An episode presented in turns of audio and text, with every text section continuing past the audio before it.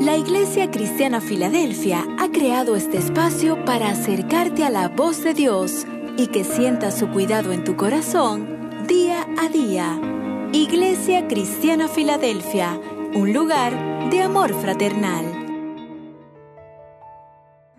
Buenos días y bendiciones, amada audiencia que tienen a bien escucharnos en esta mañana. Le habla el pastor Alexander Romero de la Iglesia Cristiana Filadelfia. Y en esta mañana quiero compartir con ustedes un pasaje que se encuentra en el libro de Josué, capítulo 21, verso 45, que dice así, no, faltó palabra de todas las buenas promesas que Jehová había hecho a la casa de Israel, todo se cumplió. Qué hermosa palabra, todo se cumplió. Todas las promesas que Dios había hecho a la casa de Israel, Dios la había cumplido. El Señor la había honrado. Y de eso estaba dando testimonio ya al finalizar su ministerio este gran hombre de la palabra llamado Josué. Pero fíjense bien, este pasaje me lleva a un episodio que el Señor Jesús tuvo con sus discípulos.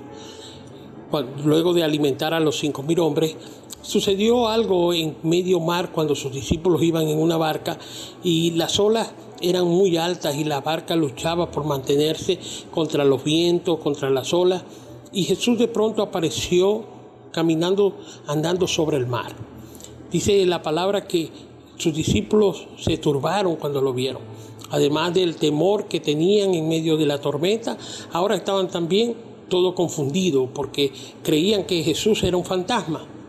Pero Jesús les dice, tengan ánimo, no teman. Y uno de ellos toma esa palabra, esa promesa, y se asume en ella, y ese fue Pedro el cual luego de oír la palabra del Señor no solamente creyó que era Jesús, sino también creyó en su promesa, en el cuidado que Jesús iba a tener de cada uno de ellos. Por eso, desafiando las circunstancias en que estaba, inmediatamente le dijo al Señor, si eres tú, haz que yo también ande sobre las aguas. Hoy en día vivimos momentos muy difíciles. Las crisis que atravesamos cada uno de nosotros nos hace pensar que tal vez vamos a naufragar, o que tal vez vamos a, morir ahogados en medio de las tormentas, de los problemas y de las dificultades que vivimos. Pero Jesús siempre va a aparecer allí, porque era prometido que estaría con nosotros todos los días hasta el fin del mundo. Y Él siempre va a estar a nuestro lado, sean cuales sean las circunstancias por las cuales nosotros atravesemos. Y su palabra están allí. Así como decía Josué, todas las palabras de las buenas promesas que había hecho Jehová, todas se cumplieron. Las palabras que Dios hoy te dice a ti, que no temas, que tengas ánimo en medio de tus dificultades, son ciertas, son verdaderas, son fieles, se van a cumplir en tu vida. Y cuando nosotros la creemos, estamos dispuestos a bajarnos del bar, de la barca, a bajarnos a pesar de la situación, a pesar de la tormenta, confiando en que el que ha prometido es fiel y cumplirá cada una de sus promesas. Yo hoy no quiero prometerte nada de lo cual no esté seguro que Dios puede hacer en tu vida. Porque a la final no somos nosotros, los hombres, los que decidimos lo que Dios va a hacer por cada uno de nosotros. Pero lo que sí te puedo decir, que el que promete tu vida, el que promete a través de su palabra, va a cumplir.